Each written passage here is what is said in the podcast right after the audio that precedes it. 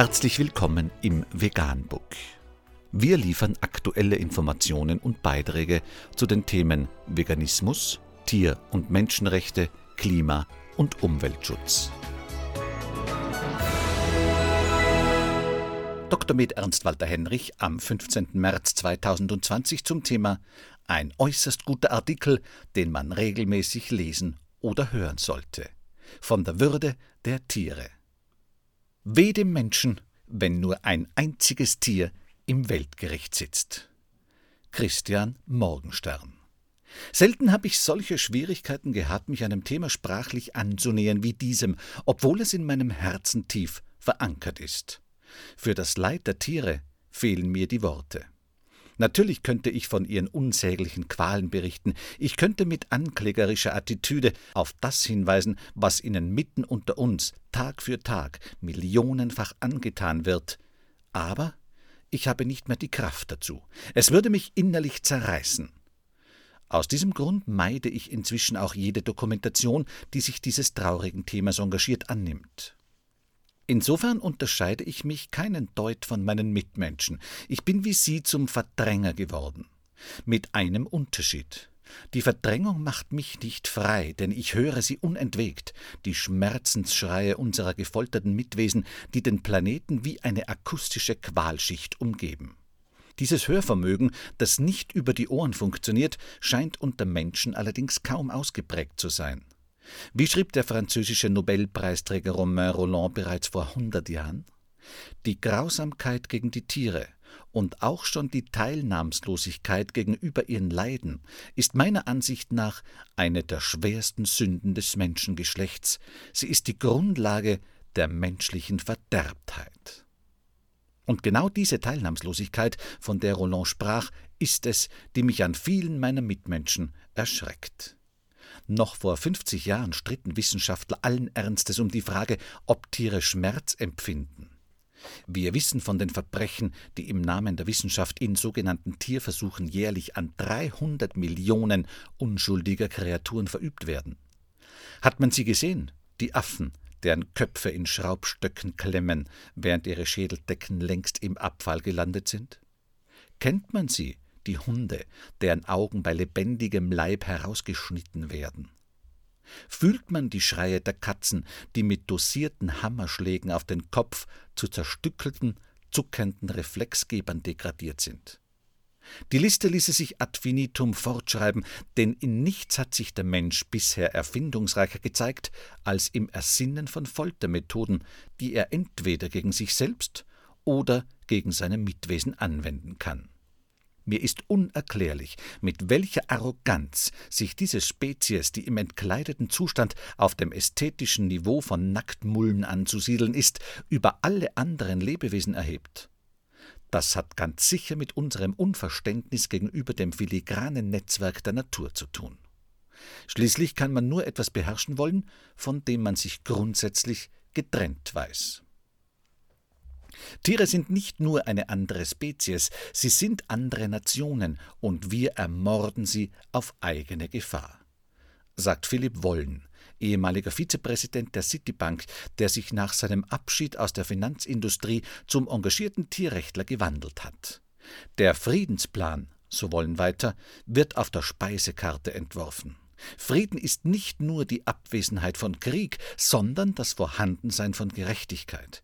Gerechtigkeit muss blind sein für Rasse, Hautfarbe, Religion oder Spezies.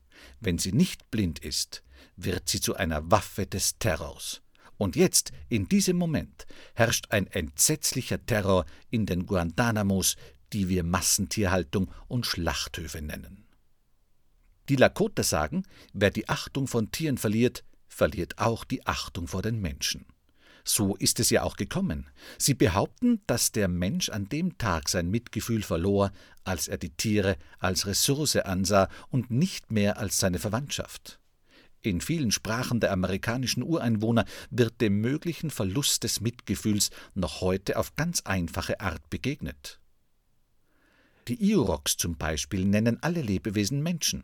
Es gibt die Froschmenschen, die Wolfmenschen, die Büffelmenschen, die Menschenmenschen. All diese Menschen haben ihr Mitgefühl, um all diese Menschen können sie trauern, wenn ihnen etwas Böses zustößt. Man kann um die durstigen Hirschmenschen trauern, um die Molchmenschen, die im Winter nicht genug Regen abbekommen haben, um zu überleben, um die Lachsmenschen, die es an den Staumauern vorbei nicht mehr flussaufwärts schaffen. Das sind doch wunderschöne Gedanken, oder etwa nicht? Ich stelle mir gerade vor, wie die Welt wohl aussehen könnte, wenn auch wir sie im Herzen bewegen würden aber mittlerweile ist es ein Ding der Unmöglichkeit geworden, uns aufgeklärten Zivilisationsbürgern den Weg zum Frieden schmackhaft zu machen. Uns schmeckt die Haxe, Fleisch ist ein Stück Lebenskraft.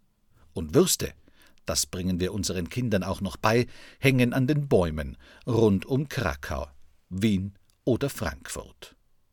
Dabei ist es eine unumstößliche Wahrheit, dass alles, was wir tun, Denken und Fühlen mit allen anderen Taten, Gedanken und Gefühlen sämtlicher Mitwesen auf diesem Planeten in ständiger Verbindung steht und einander bedingt. Aus diesem Konglomerat erwächst der augenblickliche Zustand der Welt. Je mutiger unser Handeln, je klarer und gerechter unsere Gedanken und je tiefer unsere Gefühle, desto mehr tragen wir dazu bei, dass sich die Gesamtlage zum Positiven verändert. Aber bevor wir uns mit diesem esoterischen Schnickschnack die Laune verderben lassen, drücken wir uns lieber noch einen Doppelwopper rein. Der 2005 verstorbene Schriftsteller und Umweltaktivist Carl Emery brachte es treffend auf den Punkt.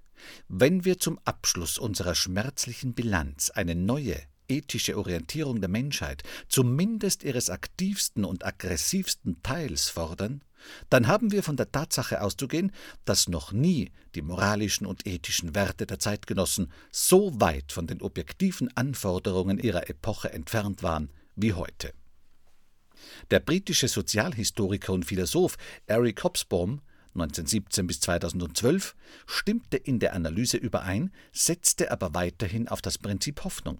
Warum halten wir an einem System fest, das regelmäßig die fürchterlichsten Katastrophen produziert, das die Umwelt ausbeutet und zerstört, den Ast also absägt, auf dem wir sitzen?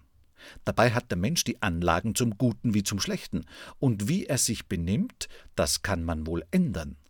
Dass unsere Welt immer noch oder endlich mal Heimat für alle werden kann, das ist doch ein schönes Ziel. Endlich mal Heimat für alle. So war es wohl gedacht. Zum Schluss möchte ich drei Szenen wiedergeben, die ich bei den Vorbereitungen zu meinem Roman Go, die Ökodiktatur, Anfang der 90er Jahre einigen Reportagen des Fernsehens entnommen habe. Es sind willkürliche Belege einer gigantischen Horrorstory, die einfach kein Ende nehmen will. Aber Horror ist ja angesagt heutzutage, also kann es für den einen oder anderen jetzt sogar prickelnd werden. Szene 1 Die Kuh liegt mit ängstlich geweiteten Augen an Deck. Zwei Männer schlingen ein Seil um ihr gebrochenes Vorderbein und geben dem Kranführer ein Zeichen. Mit einem Ruck wird der massige Körper vom Boden gerissen und in luftiger Höhe über die Bordwand geschwenkt.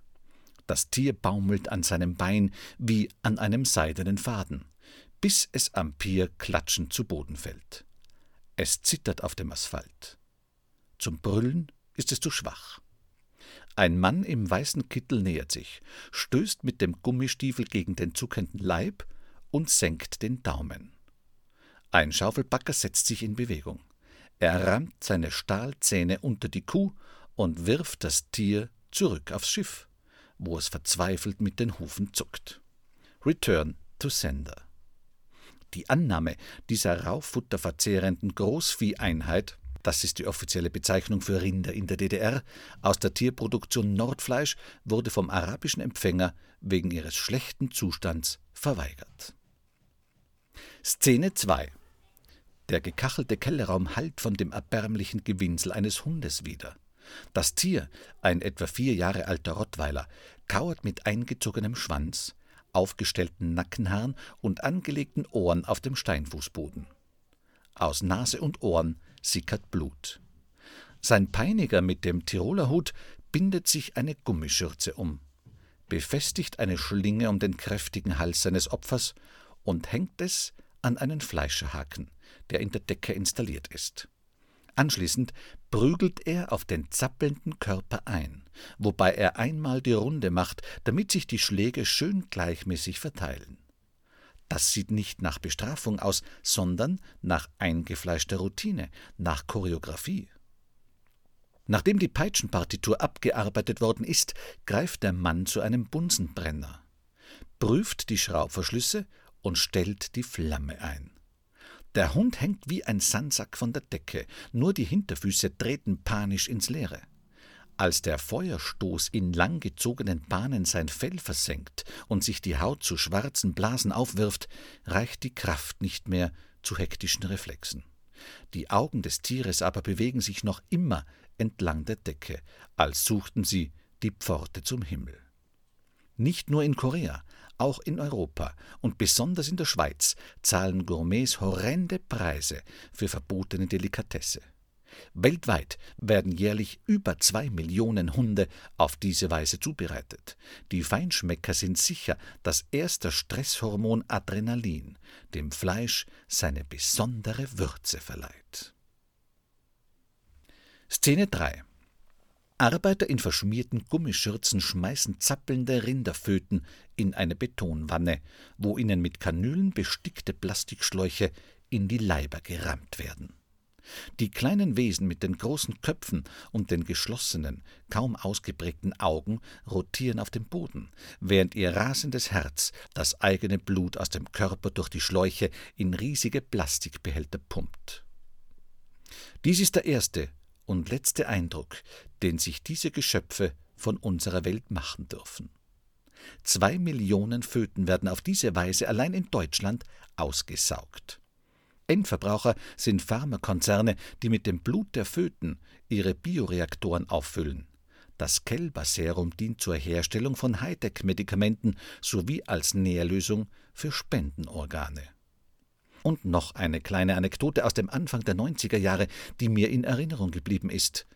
Zur selben Zeit, als die letzten Wildpferdbestände in Australien vom Hubschrauber aus mit Maschinengewehren niedergemetzelt wurden, verurteilte ein Gericht in Melbourne einen Aborigin zu zwei Jahren ohne Bewährung, weil er in einem Naturschutzgebiet einen Hasen gejagt hatte, um seiner hungernden Familie etwas zu essen zu geben. Auf seine Bemerkung hin, er hätte das Tier doch zuvor um Verzeihung gebeten, brach der Richter in schallendes Gelächter aus und ließ den Hammer fallen. Finito. Ich kann nicht mehr. Eigentlich habe ich diesen Artikel nur geschrieben, um der folgenden Botschaft noch einmal Nachdruck zu verleihen. Nicht jeder ist in der Position, Tieren zu helfen, aber jeder ist in der Position, ihnen nicht zu schaden. Von der Würde der Tiere von Dirk C. Fleck. Vegan, die gesündeste Ernährung und ihre Auswirkungen auf Klima und Umwelt, Tier- und Menschenrechte. Mehr unter www.provegan.info.